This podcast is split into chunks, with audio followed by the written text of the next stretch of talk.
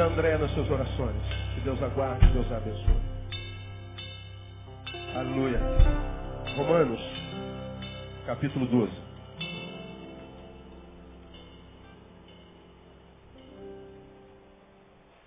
Para os irmãos que vêm à nossa igreja pela primeira vez, nós começamos algumas semanas, um pouco mais de um mês, uma série de palavras que eu denominei vida devocional para quem busca equilíbrio e longevidade. Para quem busca viver uma vida que não seja aquela marcada pela maldição da roda gigante, não é? Um dia está bem, um dia está mal, um dia está bem, um dia está mal, um dia está bem. Uma vida sem equilíbrio, uma vida que num dia está no gelo, um dia está no fogo. Outro dia está no fogo, outro dia está no fogo, outro dia está no gelo. E ninguém suporta viver essa inconstância o tempo inteiro. Esse ir e vir, essa, essa montanha russa, constante, de desequilíbrio emocional, espiritual, existencial. Para quem busca equilíbrio e longevidade, nós propusemos vida devocional. Partimos do princípio de uma pergunta que me é feita recorrentemente, o tempo inteiro. Pastor, como é que a gente faz para manter o equilíbrio nesse mundo desequilibrado? Pelo amor de Deus. Não suporto mais viver a vida que eu estou vivendo. Como é que a gente faz para que a gente consiga é, não parar de sentir dor, não é isso, mas para a gente aprenda a, a, conviver com essa dor, a, a suportá-la. Como é que a gente busca equilíbrio na vida? E a resposta que eu sempre dou, e eu comecei a pensar sobre isso nos nossos cultos, estabeleça prioridades em sua vida e as persiga.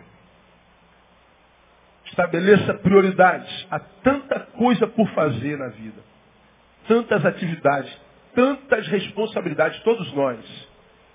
E são tantas coisas e os dias são cada vez mais curtos. A gente então deixa um monte de coisas por fazer.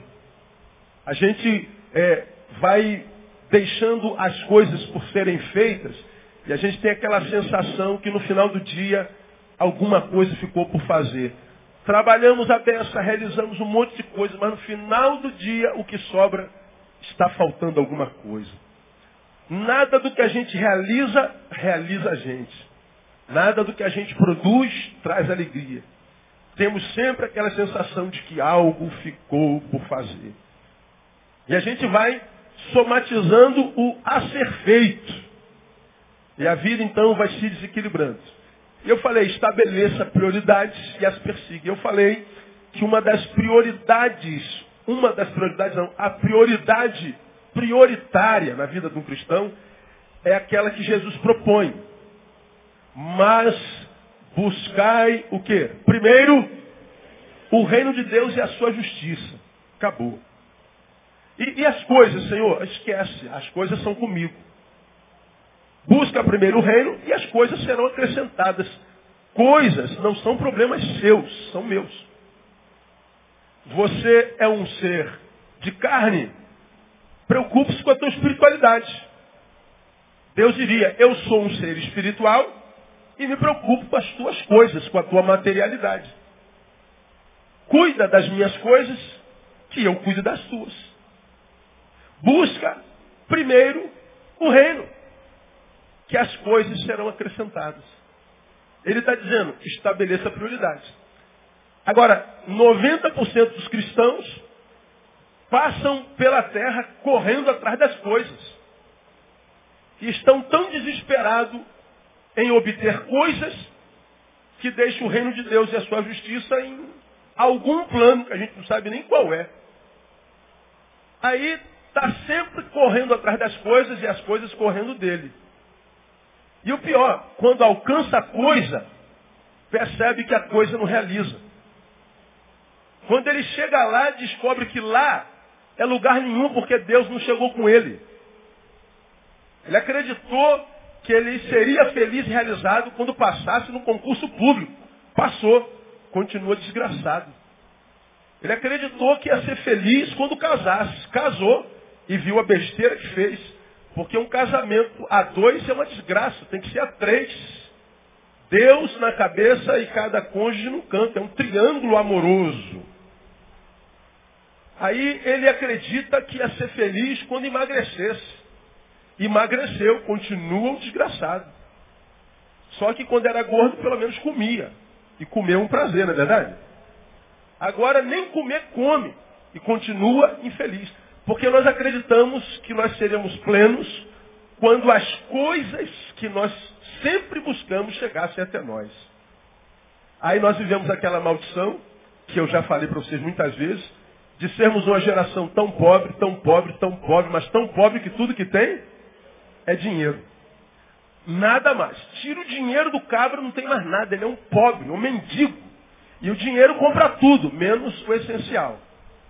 Compra uma cama king size de 5 metros por 5 metros. Olha, pensou? Para falar com a, com a, esposa tem que falar com o rádio. Ô amor, tudo bem? Dormiu bem? Pois é, compra a cama, mas não compra o sono. Compra o diazepam, mas não compra equilíbrio emocional. Compra a biblioteca de Alexandria, mas não compra sabedoria. Compra uma multidão de bajuladores, mas não compra a amizade deles. O dinheiro compra tudo, menos o que a gente precisa para ser feliz. Então, quer a bênção da longevidade? Quer a bênção do equilíbrio? Estabeleça prioridades. Persiga essas prioridades. Senão, meu irmão, vai continuar correndo atrás mesmo. Não há quem possa fazer nada por você. Não há quem possa ajudá-lo. Não há socorro que venha de fora ou de cima que possa te libertar da miséria na qual você está. Com dinheiro no bolso, sem dinheiro no bolso, casado, descasado, doente ou, ou saudável. Bênção da longevidade. Buscar primeiro o reino de Deus e a sua justiça. E nós entendemos que, portanto, é priorizar o espiritual. Para alimentarmos o espiritual e acharmos o reino e mantermos dentro dele e ele dentro de nós, não basta que nós frequentamos, frequentemos a igreja domingo. Ninguém consegue uma vida equilibrada, abençoada, espiritualmente falando, alimentando-se só domingo. Ninguém consegue saúde alimentando-se uma vez por semana. Se você traduzir isso para a tua vida biológica, se você almoçar, jantar, tomar café só um dia por semana, você morre de inanição. Teu sistema imunológico vai se arrefecer e você vai adoecer. Todas as doenças vão te alcançar. Vai demorar a morrer, mas mais cedo ou mais tarde morre. Mas se se alimenta só uma vez por semana, enquanto não morre, também não vive. Aí vai ter que suportar uma vida que não vale a pena ser vivida. Como é que a gente mantém uma vida espiritual saudável? Indo além do domingo, indo além do culto, indo além da necessidade do clero, transformando a relação com Deus não numa prática esporádica semanal, mas num estilo de vida, num modus vivendi. Transformar a relação com Deus não numa relação de patrão empregado, mas numa relação de marido e mulher de noivo e noiva que se encontram todo dia, se tocam todo dia, se falam todo dia, se amam todo dia e produzem todo dia.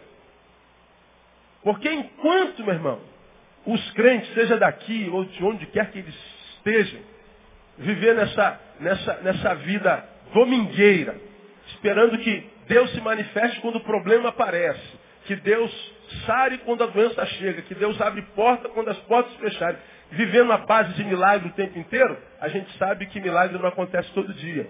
Você acredita, porque está na televisão, na igreja de mercado, que milagres acontecem, acontecem todo dia. Mas se milagre acontecesse todo dia, o nome não seria mais milagre, porque milagre pressupõe raridade. Milagre pressupõe uma ação de Deus quando todas as ações já foram esgotadas. Então quando você vê, eu estava com, com a dor no cotovelo e a dor passou, milagre de Deus. Não, não foi milagre de Deus. Isso aí uma nova algina faz. Se você fosse um médico, se você se alimentasse, se dormisse sete, oito horas por noite, se você fizesse a sua parte. Ah, Deus sarou minha família. Não, não. Se você for um marido que, que, que ama a tua esposa, se você for uma esposa que submete ao marido, se você for um pai que beija teu filho, um filho que honra teu pai, não tem doença, não precisa de milagre.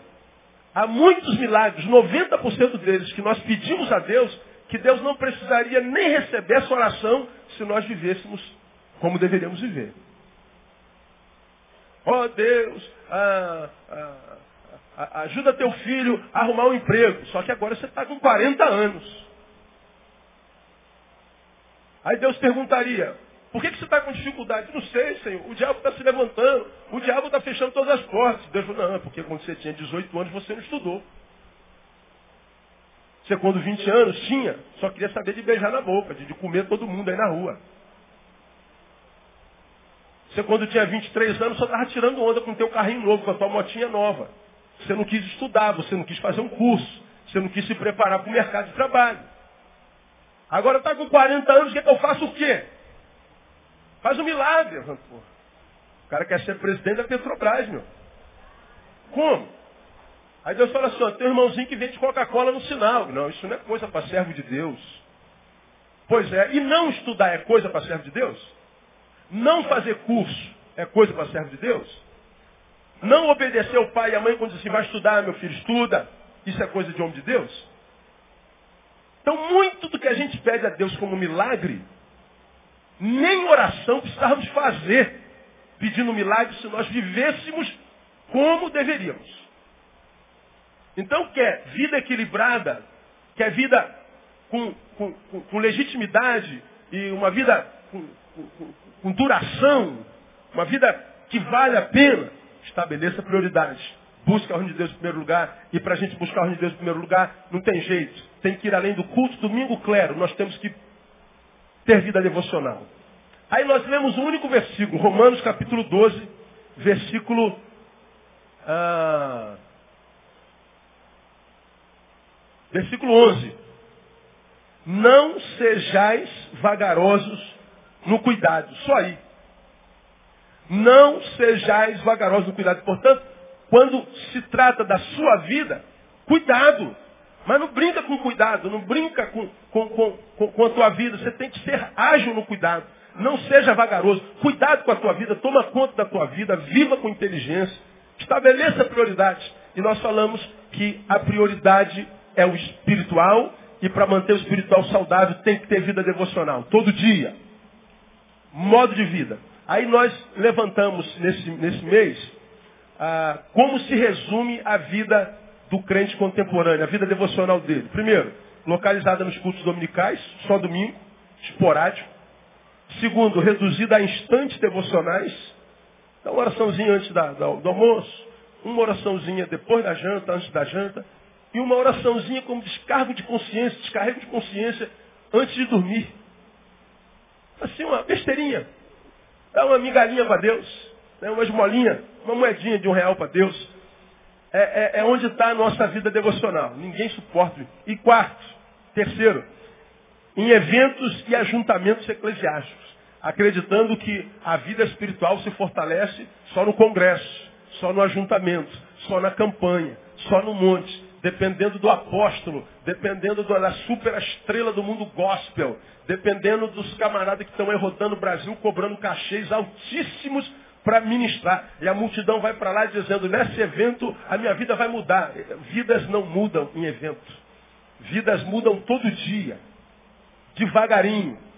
Dia após dia, hora após hora.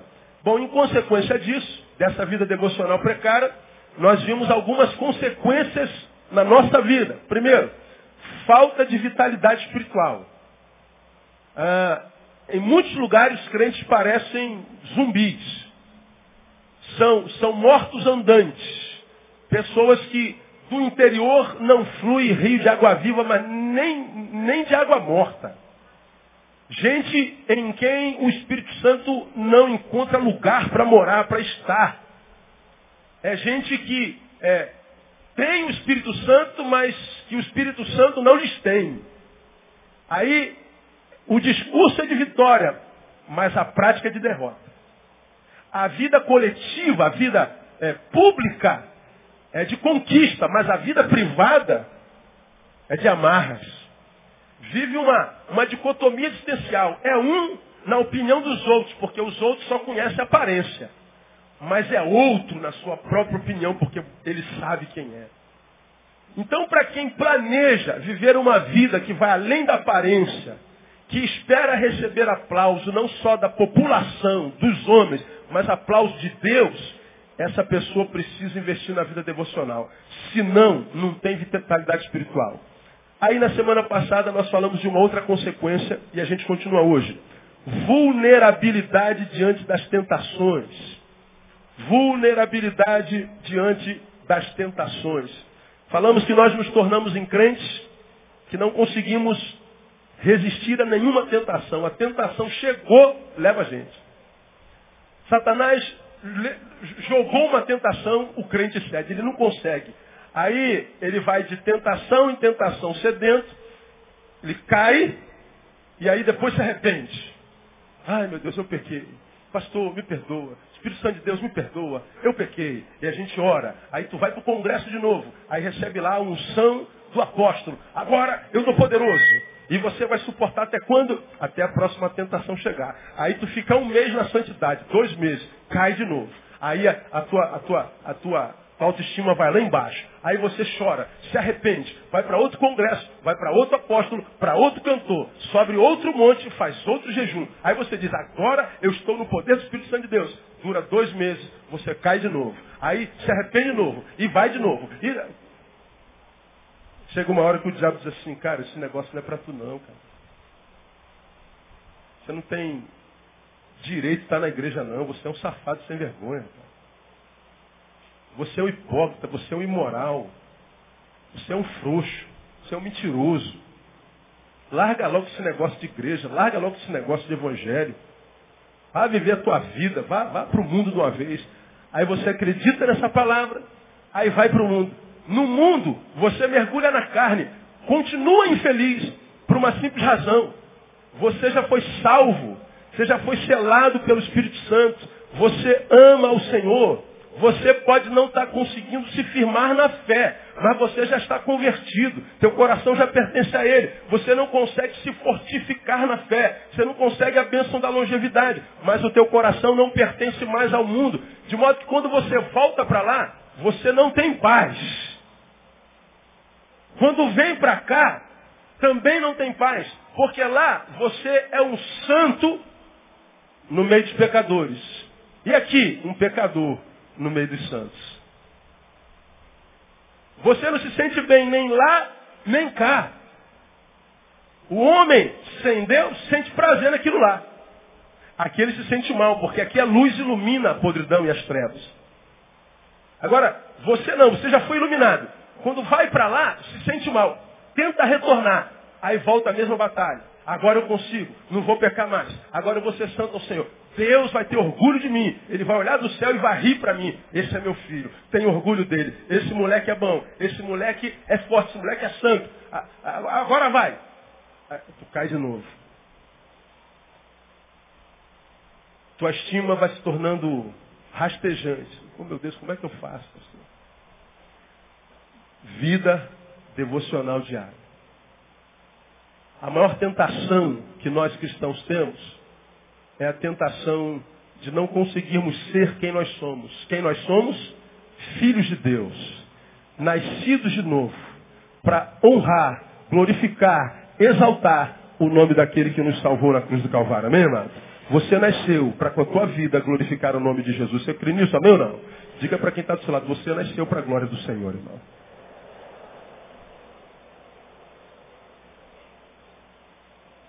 Você deve estar perguntando, pastor, como é que a gente faz para vencer isso? Vou lhe dar algumas dicas. Por que, que muitos não conseguem resistir tentações? Ah, primeiro, porque só se preocupam com a tentação quando ela vem. Por que, que as tentações vencem ou vencem a maioria de vocês. Por que, que a maioria dos crentes não conseguem vencer as tentações? Porque só se preocupam com elas quando elas aparecem. Qual é o teu fraco? Teu fraco é mulher? Quantos homens aqui gostam de mulher? Deixa eu ver aqui quantos homens tem. Só isso? É? Os outros gostam de quê? Não me interessa. O problema é seu. Cada um cuida da sua própria vida. Mas eu vou perguntar de novo, só para não ficar mal. Quantos homens aqui gostam de mulher? Diga assim, eu gosto, pastor.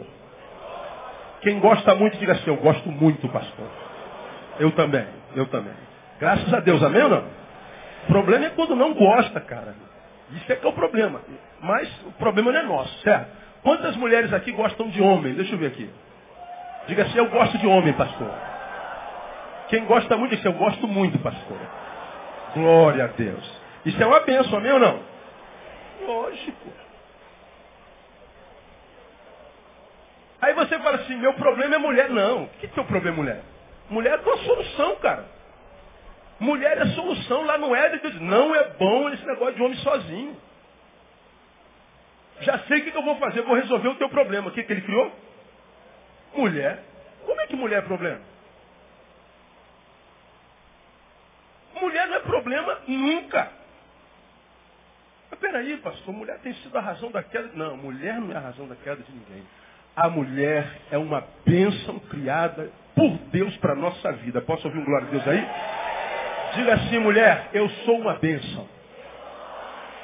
Toma posse essa palavra aí. Quantos varões aqui tem uma mulher que pode dizer, minha mulher é uma bênção? Vamos juntos? Minha mulher é uma bênção. Amém ou não? Você, ah, ah, meu problema é mulher. Não, teu problema não é mulher. Teu problema é como você se relaciona com ela. Teu problema é como você a vê, a olha.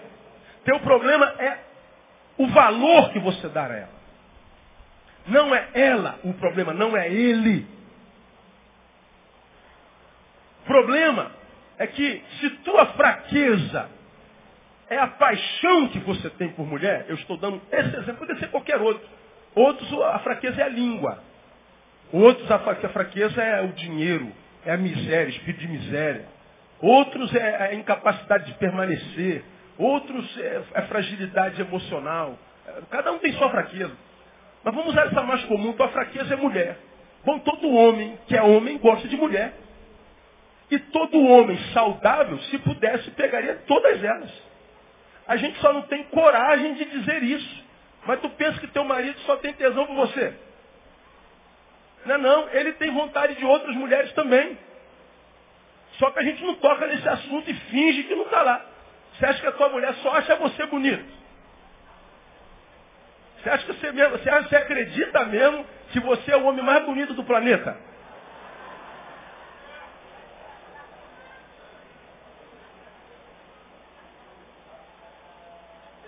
Lamento te dar essa informação, você não é. Não é. Mas qual é o problema se é o mais bonito ou não é? Ela não está contigo por causa da tua beleza.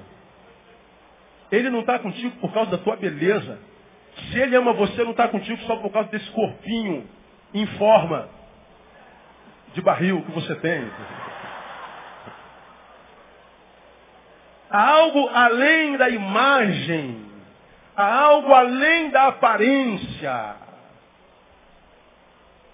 Então não é o homem ou a mulher, é a forma como eu vejo. É o tipo de valor que eu dou a ela. É o tipo de relação que eu tenho. O problema da minha tentação não é a tentação. Alguns de nós dizem, pastor, eu não consigo ficar firme porque meu problema é mulher. Bom, Vamos imaginar que o teu problema seja a forma como você vê a mulher, que o teu problema seja como você valoriza a mulher, que o teu problema seja a, a, o, o, o, amor, o desejo exacerbado por mulher. Legal. Ah, se você não está do lado de mulher nenhuma, você diz, eu não estou sendo tentado. Eu não tenho tentação, eu não tenho problema. Pois é. Como você não está diante do objeto da tua tentação, o que, que você faz? Você não pensa na tentação. Agora, por que não pensa na tentação? Se não só quando a tentação aparece, quando ela aparece, ela se torna um Golias. Ela se torna um Golias. Ela se torna um monstro. Que você diz assim, pastor, eu não consigo resistir, ou seja, é maior do que eu, é mais poderosa do que eu, é incontrolável. Pastor, como que é incontrolável? Se nós lemos na semana passada, 1 Coríntios capítulo 10, versículo 12, que diz que não vem provação ou tentação sobre sua vida que seja maior do que aquela que você pode suportar. Você acha que Deus é mentiroso? pastor é maior do que eu, então Deus mentiu. Ele disse que não viria tentação maior do que aquela que você pudesse suportar, mas, junto com a aprovação, ele daria o quê? O escape. Se a aprovação, seja no campo da tentação ou da dor, chegou, é porque Deus está dizendo, se chegou, filho, é porque você pode. Se chegou, é porque você é maior do que ela. Você já ouviu isso aqui muitas vezes. Agora, para alguns de nós, aquele, aquele gatinho que, que é a nossa tentação, porque nós não pensamos nele nunca. Quando ele aparece, ele, ele, ele é reproduzido no espelho onde ele vira um tigre. Aquela lagartixa vira um crocodilo. Ou aquele crocodilo vira um tiranossauro rex. E a gente diz, eu não suporto. Não, não suporta, não é por causa da tentação. É porque você só pensa na tentação na hora que ela aparece. Aí a pergunta que eu lhes faço é a seguinte, como é a sua vida quando longe da tentação? Quando você não está tentado. Ou seja, você não precisa de uma intervenção sobrenatural, especial de Deus. Deus, a minha aprovação chegou, intervém, vem com providência. Bom, quando você não precisa da intervenção de Deus, do milagre de Deus, da manifestação de Deus, como é a tua vida? Você não passa pela palavra, você não passa pela oração, você não passa pelo serviço. Você não passa pela palavra, ou seja, não ouve voz de Deus, você não passa pela oração, não fala com ele e você não exercita o teu dom, serviço. Você vive como se fosse um pedaço de carne andante, como eu costumo dizer. Como se fosse uma bananeira. Uma coisa, um objeto. Se esquece que tem um espírito, que é fôlego de Deus, que precisa de contato com a transcendência, espiritualidade nada mais é do que a capacidade em Deus de transcender, de ir além desse pedaço de carne que nós somos. Espiritualidade é a força de Deus, é a energia de Deus, é Deus em nós, nos capacitando para dominarmos esse corpo caído e contaminado pelo pecado. O novo homem gerado em mim, esse novo homem precisa de contato com, a, com o transcendente, com o divino, com o supra-humano. Se você quiser chamar de metafísico, chama também. Nós precisamos ir além. Nós não precisamos, não podemos ficar restritos a esse pedaço de carne, porque se nós ficarmos restritos a esse pedaço de carne, esse pedaço de carne acaba com a gente. A gente não suporta o poder dele em nós. Quando a Bíblia diz que a carne é, o espírito, na verdade o espírito está pronto, mas a carne é fraca. A carne é fraca para quê? Para as coisas de Deus. E para as coisas da carne, a carne é fraca ou poderosa? Pelo amor de Deus, irmão. Quando a carne diz assim, ó, eu quero, e o objeto da tentação diz, eu também quero, e aí para suportar? Quem é que consegue dizer não para essa carne? Só se estiver firme no espírito. Porque a carne é forte. Ela é fraca para as coisas do espírito. Teu espírito está saudável a fome espiritual da saudade. Você tem fome de Deus, você tem fome da palavra, você tem fome de agradar aquele que te tirou das trevas e te plantou na sua maravilhosa luz. E você diz, vamos à nossa devoção de hoje. A tua carne diz assim, poxa, deixa para mais tarde um pouquinho, você está cansado. Amanhã, amanhã, amanhã. Não, é agora. Mas, pô, todo dia, cara, para que isso é fanatismo também, né? Isso aí é, isso é demais, isso é exagero. Vamos para a igreja? Não, você já foi quarta-feira passada, vai domingo também. Você foi domingo de manhã, vai domingo à noite. Que é isso? Você está virando fanático? Não é assim que a carne fala com a gente? Porque para você vir à igreja três vezes na semana é muito. Tua semana tem cento e quantas horas mesmo? 148? 168. 168 horas. Quanto seria o dízimo de horas que você deveria dar a Deus, por exemplo? 16 horas e 8 minutos. É isso mesmo? É. Esse culto da manhã dura duas horas. O da noite, duas horas. Às vezes, duas e meia. Quatro horas e meia. Vamos arredondar para cinco. O de quarta-feira dura uma hora e meia. seis horas e meia de culto congregacional por semana. O seu dízimo de horas seria 16 horas. Você está roubando 10 horas toda semana de Deus, enquanto dízimo, e acha que vir à igreja três vezes por semana é demais. Como, ô miserável, você pode estar bem espiritualmente? Como? Se além de não vir, você acha que é demais, você passa longe da palavra. Você passa longe do céu. Não há relacionamento. Quando você lê a Bíblia, Deus fala contigo. Quando você ora, você fala com Deus. Isso é diálogo. Quanto mais a gente conversa, mais intimidade a gente tem, mais a gente se conhece. Quanto mais a gente se conhece, mais a gente se apaixona. Quanto mais a gente se apaixona, mais fiel a gente é. Agora, nós vivemos num mundo capitalista, mamonizado, onde o ter sobrepuja ao ser, e a gente está ocupado correndo atrás das coisas. Que Deus diz, não se preocupa com isso não, busca o reino.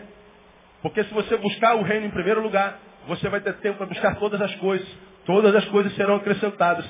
Se você botar o principal no lugar da coisa principal, todas as outras coisas voltam para o lugar, porque repita comigo, a coisa principal é fazer da coisa principal a coisa principal. E você já aprendeu que quando a coisa principal sai do lugar da coisa principal, o que, que acontece? Tudo mais sai do lugar, irmão. Tudo. Então aprenda a estabelecer prioridade. Você precisa estar com Deus, buscando a sua intervenção e o contato com Ele. Não é só quando você precisa de alguma coisa dele. Entender que você precisa não de alguma coisa dele, você precisa dele todos os dias. Posso ouvir um aí, não? Todos os dias.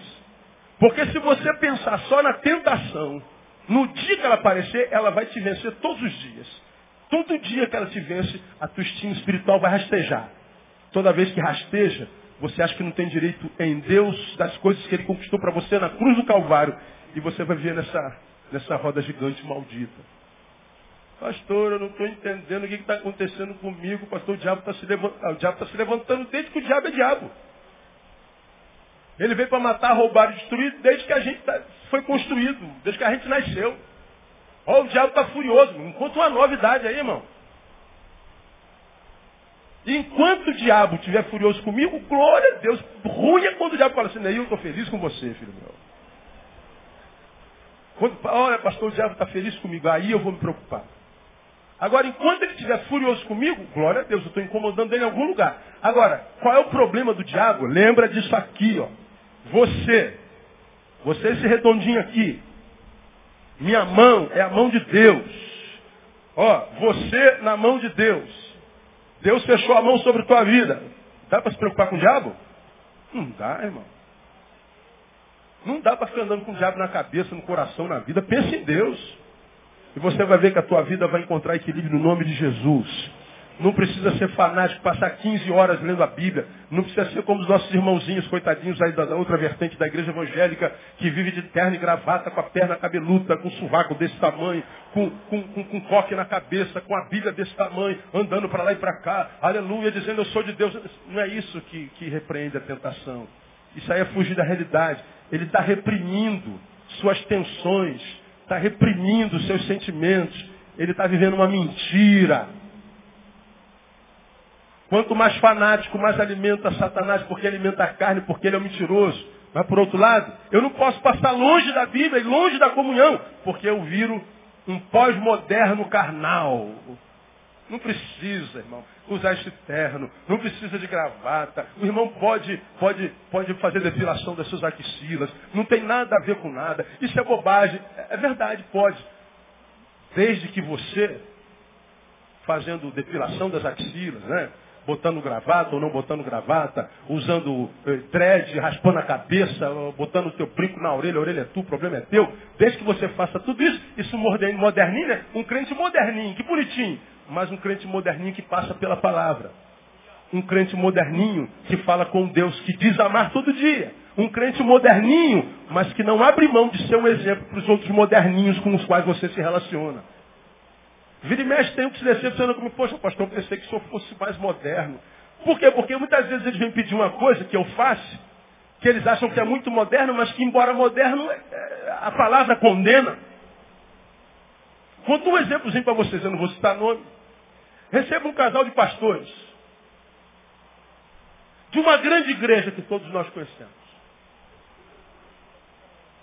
Marcaram pela secretaria. Pastor geralmente marca comigo direto. Quando eu vi, eram os pastores. Ela começa a falar, pastor, nós somos casados há tantos anos, mais de 20. E depois de vinte e tantos anos, ele descobriu, ela descobriu que ele é homossexual. Aí ele confessou. Quando ele confessou, ela aproveitou a oportunidade e confessou, eu também sou. Ambos viviam uma vida dupla. Uma vez que ele confessou e ela confessou, modernamente se aceitaram como tais. Continuamos casados, pastoreando. Você tem seus lá e eu tenho os meus cá. Não estamos mais na mentira. E concordaram, e assim o é. Agora nós precisamos da bênção de alguém. Vamos achar um homem inteligente, avançado, moderno. Aonde é que eles vieram parar?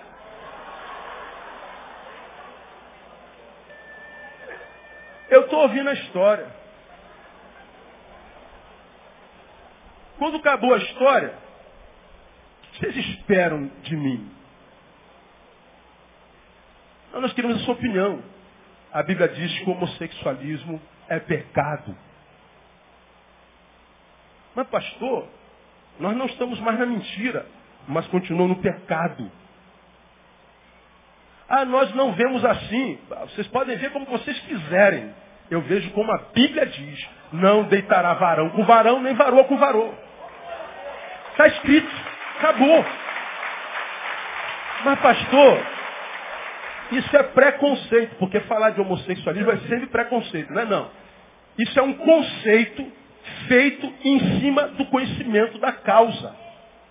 Preconceito é quando eu dou uma opinião sem conhecer a causa. Bom, pelo que eu vi da causa comparado com a palavra, isso é condenado. Então não é preconceito, é um conceito estabelecido sobre um diagnóstico pessoal. Pecado. Aí ele falou o pastor, o homossexualismo é uma coisa tão, tão normal. Normal vai se tornar cada vez mais, mas nunca será comum. Nunca será verdade para Deus. Então não, não posso abençoar um negócio desse. O irmão está em pecado. E a Bíblia diz que todo o que confessa os seus pecados e os deixa, alcançará o quê? Misericórdia. Então os irmãos confessaram o pecado para mim, mas não estão dispostos a deixar o pecado. Continuam em pecado. Ele se levanta e fala assim, pensei que o senhor fosse mais cabeça aberta. Pensei que o senhor fosse mais moderno.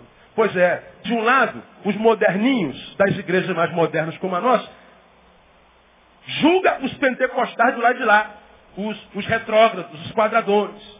Está lá com, essa, com esse sovaco cabeludo, está lá com esse coque horrível, que mulher feia, que homem feio, e com esse terno quadriculado marrom e branco, com a calça verde, o sapato cor de abóbora, que coisa horrível. Aí você julga de lá.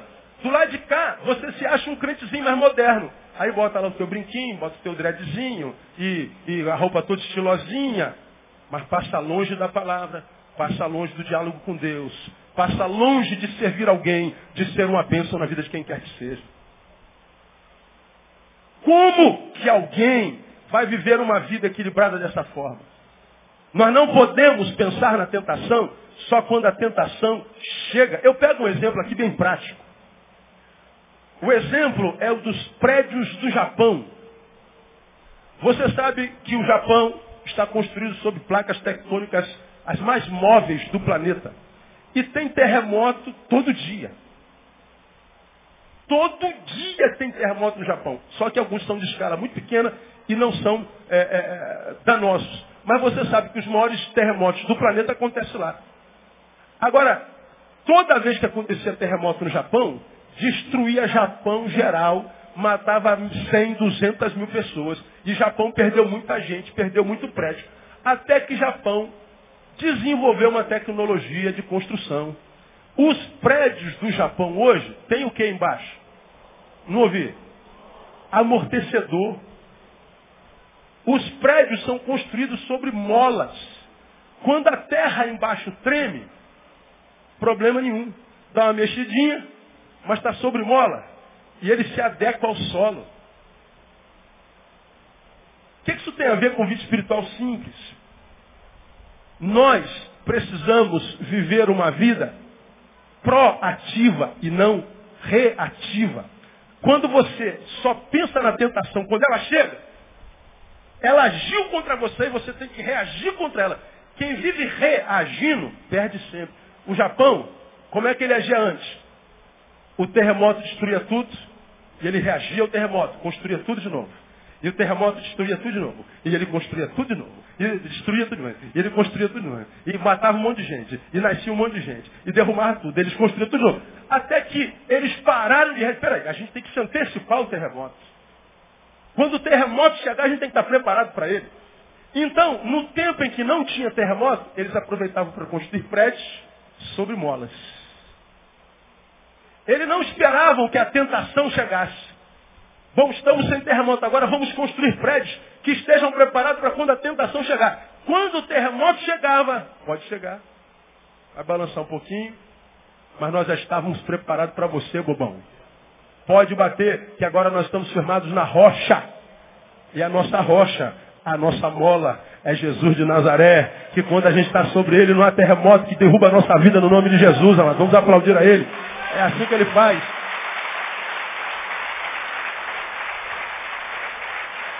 Nós precisamos nos antever, nos preparar para quando a tentação chegar. Isso é vida devocional. Dois minutinhos por dia, cinco minutinhos por dia. Com vontade ou sem vontade. Vai lá, diga para sua vontade que ela tem que obedecer você e não você a ela. Pastor, não estou com vontade, faz sem vontade. Vira hábito, você não consegue mais viver sem isso. Hábito. Antes, os prédios caíam e eles reconstruíam, muitas vezes. Isso é perseverança. Agora, eles se antecipam ao terremoto. Isso é sabedoria. Receita da vitória: sabedoria mais perseverança. Quando você tem sabedoria, se antecede a tentação e perseverança para quando ela de quando em vez de vencer, você está de posse da receita da vitória você vai viver uma vida que vale a pena ser vivida no nome de Jesus. Por que, que muitos de nós somos vencidos pela tentação? Só nos preocupamos com ela quando ela chega. Isso é um equívoco grave. Segundo, por que, que muitos de nós somos vencidos pela tentação? Porque nós não a interceptamos no seu nascedouro. Quando a tentação aparece, a gente tem que ir lá na raiz dela e já arrancar o carnegão de lá. Não adianta espremer o furúnculo. Tem que, tem que espremer ele, ir lá dentro, arrancar o carnegão. Ah, vai doer. Não tem jeito, meu filho, tem que arrancar o carnegão. Quem já teve furúnculo aqui, deixa eu ver. Já passou por isso já? Não tem jeito. Tem que ter cirurgia. Dói. Abra sua Bíblia em Tiago, capítulo 1. Por que, que muitos de nós não suportam a tentação? Nós não a interceptamos no seu nascedor. Onde é que ela nasce, pastor? Vou dizer para você. Isso é a palavra de Deus te abençoando, te dando toda a dica para viver uma vida que vale a pena. Tiago 1, verso 12. Bem-aventurado o homem que suporta a provação. Por quê? Porque depois de aprovado, receberá a coroa da vida que o Senhor prometeu aos que o amam. Quem são os que o amam? Os que suportam a aprovação. Veja, cada vez que tu vence uma aprovação, uma tentação, você ganha a coroa da vida. A coroa da vida aqui não é só aquela que você vai receber quando morrer, não. Não é a coroa da glória. Mas você vai ganhar um, troféuzinho. Parabéns, filho. Mais uma vitória. Aprovado, aprovado, aprovado, aprovado. Aí, quando você está tão marcado pela aprovação e pela aprovação, a aprovação vira um, um, um modus vivendi. Aí você vai de vitória em vitória, de graça em graça, de conquista em conquista. Não quer dizer que não vai ter dor, não quer dizer que de vez em quando não vai dar uma queda, não quer dizer que de vez em quando vai ganhar um no queixo, não quer dizer que de vez em quando vai dar uma desanimada. Sim, ah, se eu estou querendo a vitória, significa dizer que eu estou lutando. Então não há vitória sem luta. Não é? Vamos continuar. 12. Bem-aventurado o homem que suporta a aprovação, porque depois de aprovado receberá a coroa da vida que o Senhor prometeu que o ama. Ninguém sendo tentado, diga, sou tentado por Deus. Porque Deus não pode ser tentado pelo mal e ele a ninguém tenta. Cada um, porém, é tentado quando atraído e engodado pela sua própria concupiscência. Então, a concupiscência, havendo concebido, dá à luz o pecado. E o pecado sendo consumado, gera morte. Aí você fala assim, pastor, Deus está me esmagando com essa aprovação. Já ouviram isso antes? Pastor, a, a, a, essa aprovação não acaba. Ninguém sendo tentado, diga, fui tentado por Deus, porque Deus não é tentado pelo mal. Quantas vezes, irmãos, a gente vê pessoas que estão passando aí pelo vale da sombra da morte. Parece sempre um maldito crente. Crente é uma desgraça. Aí fala assim, se é Deus que está pesando a mão. Bem feito, miserável. Tem pecado aí. O cara, em vez de ser misericordioso, emprestar o ombro, como aquele cara do Zorra Total. Como é que ele fala? A? Tem um ombrão no. Eu não lembro como é que ele fala. É. Diga, diz aí. Aceita um ombro amigo? Aí o ombro dele tem meio metro aqui, ó. Nós temos que ser aquele cara do Zorra Total, que é o Somebody Love. Aceita Aí a pessoa está chorando, ela bota o. Pois é, a gente não. Aí o cara está sofrendo, sofreu um acidente, roubaram o carro dele. Deus está pesando a mão, não falei? Aí, aí não falei? Aí. É Deus. É uma praga. Ele acha que isso é espiritualidade. A gente, cara, a razão pela qual está sofrendo interessa. Nossa obrigação é estender a mão. Se a gente não pode abençoar, amaldiçoar, a gente não deve. Deus vai pesar a mão. Olha o leito, irmão. Oh, tem uma ramificação que adora essa. Olha o leito. A gente com medo do leito, a gente, a gente. Pois é. Agora, o texto diz que Deus não tenta ninguém. Então, algumas coisas a gente tem que entender. Primeiro, entender que a tentação não tem origem em Deus. Portanto, não é unilateral, ou seja, exclusivamente espiritual. Portanto, se a tentação não é exclusivamente espiritual, não pense que você vai resolver todas as suas tentações com oração. Com espiritualizações. Você acha que toda tentação, provação que chega, você acha que é o diabo que está fazendo, ou é Deus. Não, o texto está dizendo não. Cada um é tentado pela sua própria concupiscência. Voltando para a mulher, porque a mesma mulher que levou o teu olho, levou o teu corpo, que levou teu pensamento, levou teu desejo. Teve um outro homem que passou do lado dela e falou, bonito.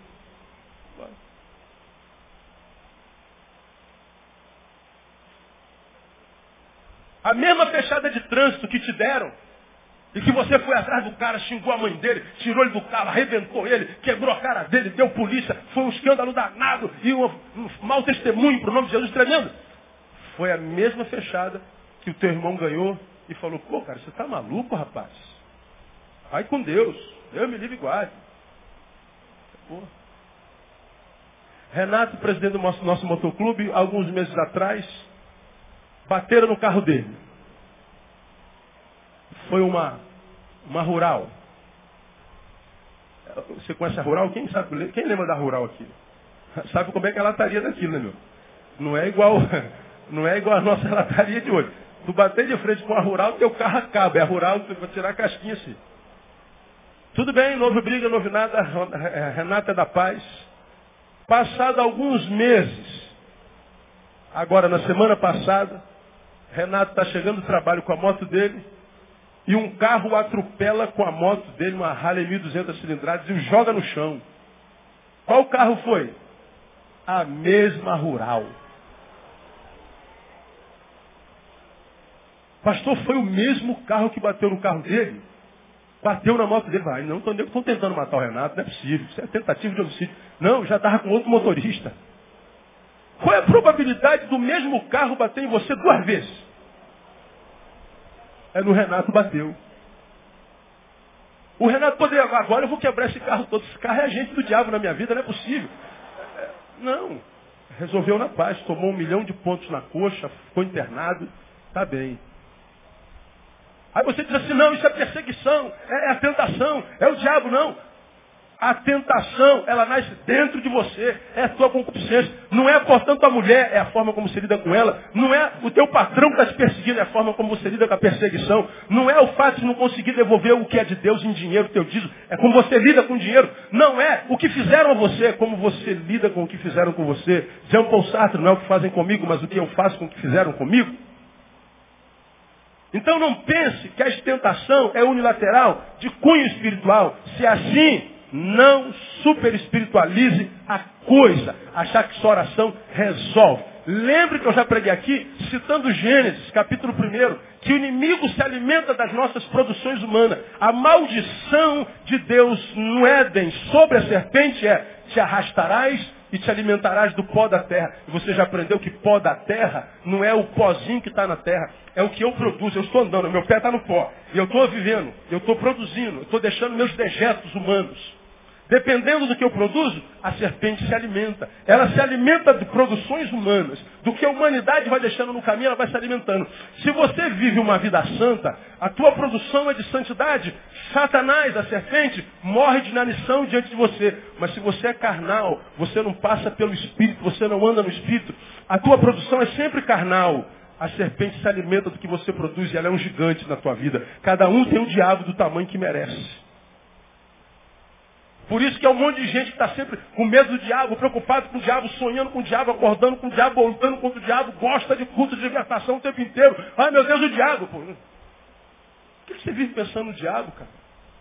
É porque o diabo é gigante na tua vida. Agora, quando você anda em santidade, a gente não precisa mais pensar no diabo, porque nós estamos sujeitos a Deus. Quando nós estamos sujeitos a Deus, estamos resistindo ao diabo. Quando a gente se sujeita a Deus, resiste o diabo, o que, que ele faz?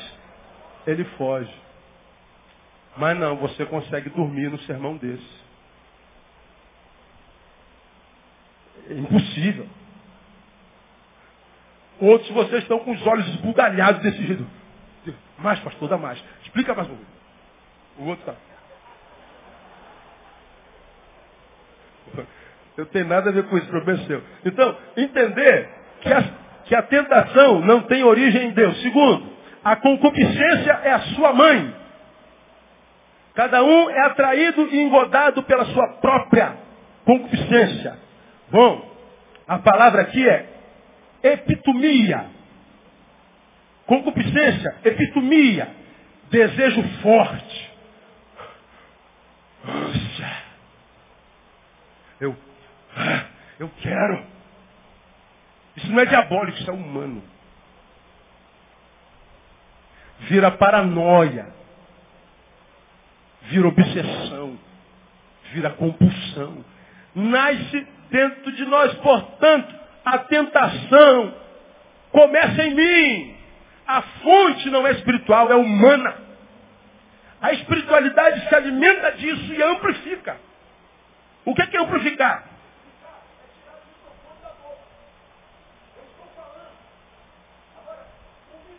Vem e amplifica a minha voz. A minha voz com é a minha voz, só que se amplificar. E que o diabo faz? Você. Ele vai e transforma numa coisa gigante. Dá para entender o que eu estou falando?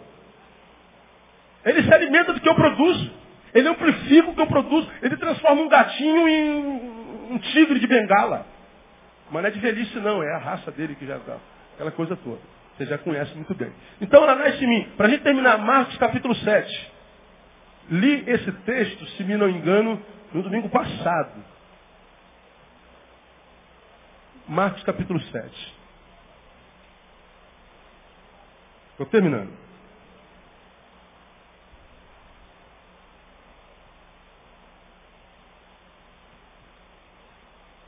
Verso 20. E prosseguiu. O que sai do homem, isso é o que o contamina, pois é do interior, do coração dos homens, que procedem maus pensamentos, prostituições, furtos, homicídios, adultérios, cobiça, maldade, dolo, libertinagem, inveja, blasfêmia, soberba, insensatez. Todas essas más coisas procedem de dentro e contaminam o homem. Então não adianta você passar pela vida vivendo uma espiritualidade mentirosa, dizendo que tudo é o diabo. Ah, foi o diabo, foi o diabo, o diabo. Ah, o diabo. Se fosse o diabo, em nome de Jesus, Satanás está repreendido. Acabou o problema. Fácil, fácil. Agora, de dentro de nós, não adianta dizer a tua inveja. A inveja está repreendida. Porque não é assim que vence inveja. Não adianta dizer a tua ira. Ira está repreendida. A gente não vence ira assim. A gente vence ira, inveja, insensatez, cobiça, maldade, prostituição, lutando contra a nossa carne, dizendo não a ela, fazendo força, sacrificando, com dificuldade, com suor e lágrimas com obediência. Então, irmão, a tentação não é a priori de origem espiritual, ela é material. A sua mãe é a concupiscência. Logo, aprendemos que só venceremos as tentações não quando atacamos a ela, mas quando enchemos o nosso coração. Porque é de lá que a desgraça toda acontece. É de lá. Não adianta você jogar, meu problema é mulher, então mate todas as mulheres. Meu problema é dinheiro, eu não quero mais saber de dinheiro. Não, não é isso. Você tem que mudar o teu coração, porque é o teu coração que está produzindo uma visão de uma mulher equivocada. Você não está vendo uma mulher, você está vendo um pedaço de carne. Você não está vendo um ser humano com todas as implicações de um ser humano que tem alma, que tem necessidades, que precisa de carinho, de afeto, respeito, compreensão, proteção. Você só está vendo um corpo. Um corpo que se come e não um ser humano que se ama.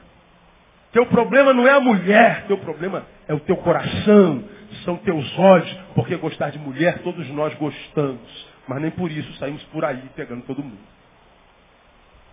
Ah, pastor, meu problema não dá, pastor. Então fique vivendo a vida que você está vivendo. Você não suporta? Teu problema que é o teu caráter, você não consegue suportar ver ninguém feliz que você sofre. Tem gente, tem mães que não conseguem suportar nem a felicidade dos filhos. Se vê o filho bem, ela rouba a alegria do filho. Tem marido que não suporta a felicidade da mulher e vice-versa. Tem pessoas que sofrem mais a tua vitória do que sua própria derrota. De repente você é um desses. Agora, não adianta ficar se escondendo, dizendo que tem razão para isso, porque mentindo para si continua nessa miséria. O que Deus está dizendo nessa manhã é que você pode vencer a tentação, porque ela te rouba a alegria. Então nós aprendemos que, primeiro, nós não podemos nos preocupar com a tentação só quando ela aparece, tem que ser todo dia. Segundo, porque nós precisamos interceptá-las no seu nascedouro. Ela nasce no coração. Entender que ela é de origem material, não é em Deus. Segundo, a concupiscência é sua mãe. Terceira, o pecado é o seu fruto. Fruto Pecado constituído aqui. Quando eu vou lá na mulher, lá eu já estou frutificando, mas o pecado acontece aqui. Digo, se olhares para uma mulher com desejo de possuí-la, Jesus diz, no seu coração já adulterou com ela. Nem toquei nela e já pequei. Quando eu toco nela, eu estou frutificando. Então não deixa frutificar. Mata enquanto está na subjetividade. Intercepta no seu nascedor. É aí dentro. Sacrifício, luta, controle, domínio próprio. O pecado é o seu fruto. Termino dizendo que a sua recompensa é a morte. E o pecado, tendo dado a luz, gera a morte. Qual morte, pastor? A morte que é a ausência da vida.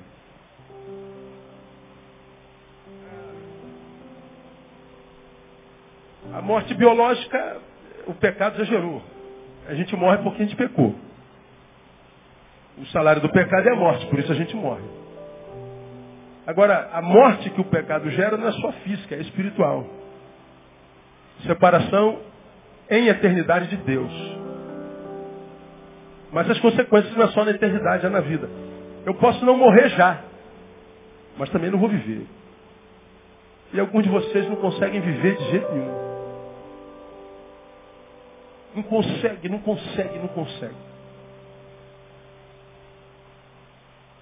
Ah, eu não mereço, eu não tenho direito a isso, pastor. Acho que eu não nasci para ser feliz. Não, claro que você nasceu. Pelo amor de Deus, você tem filho, pô. Eu tenho, tenho duas filhas, cara.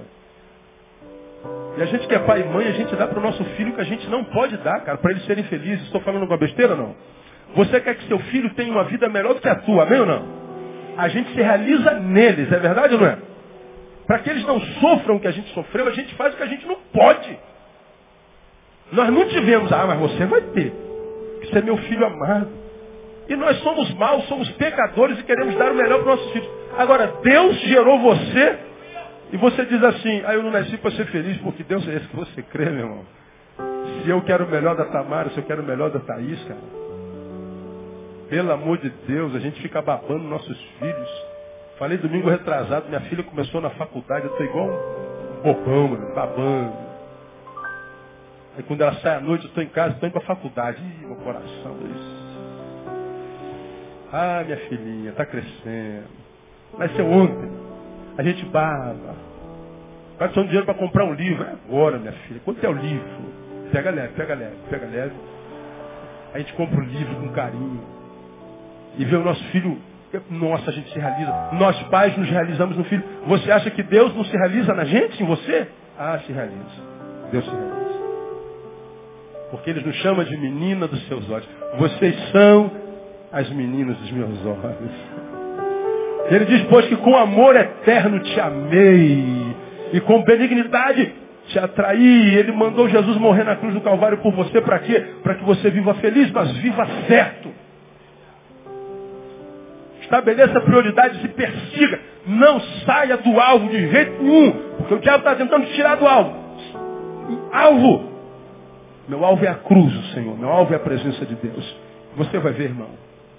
Quando isso virar estilo de vida, não há mais tanta força.